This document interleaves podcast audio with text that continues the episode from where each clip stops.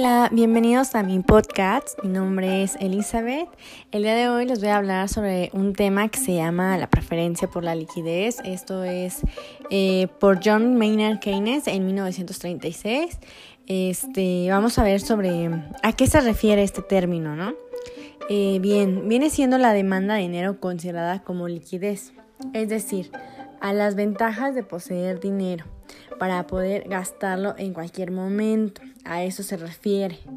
Eh, pero, ¿qué viene siendo la demanda de dinero? ¿no? ¿A qué se refiere este término?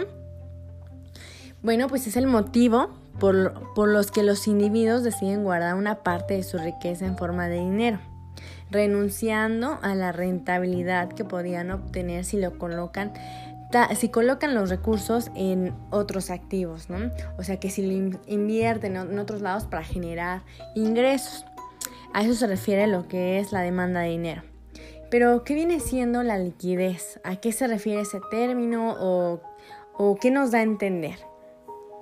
Um, eh, lo vamos a determinar como la cualidad de los activos para ser convertidos en dinero en dinero igual a efectivo de forma inmediata, sin perder significativamente de su valor. Eh, ¿Cuánto más fácil es, un, es convertir un activo en dinero? Se dice que es más líquido.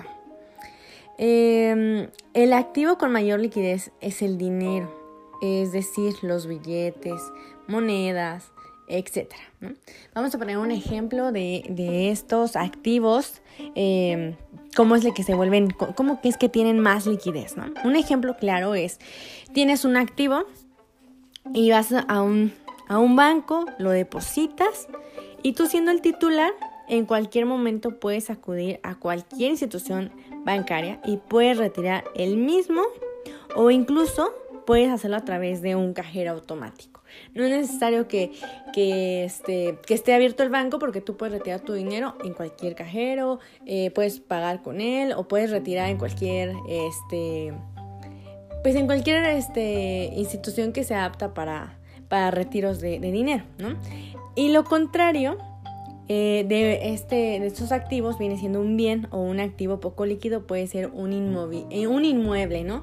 ¿Por qué viene siendo un inmueble? Porque para que tú tengas el dinero, necesitas vender primero ese inmueble y eso lleva tiempo. Entonces, tiene muy poca liquidez, en, que no es un, es, no es, eh, el dinero no lo tienes tan rápido, este, no viene siendo rápido la influencia.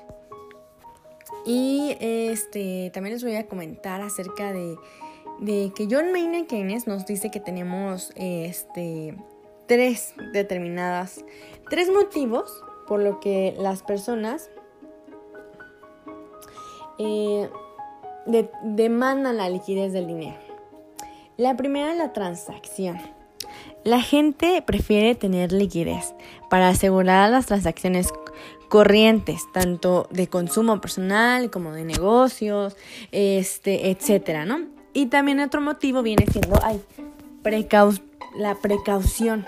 La gente prefiere guardar dinero para afrontar dificultades inesperadas que requieren gastos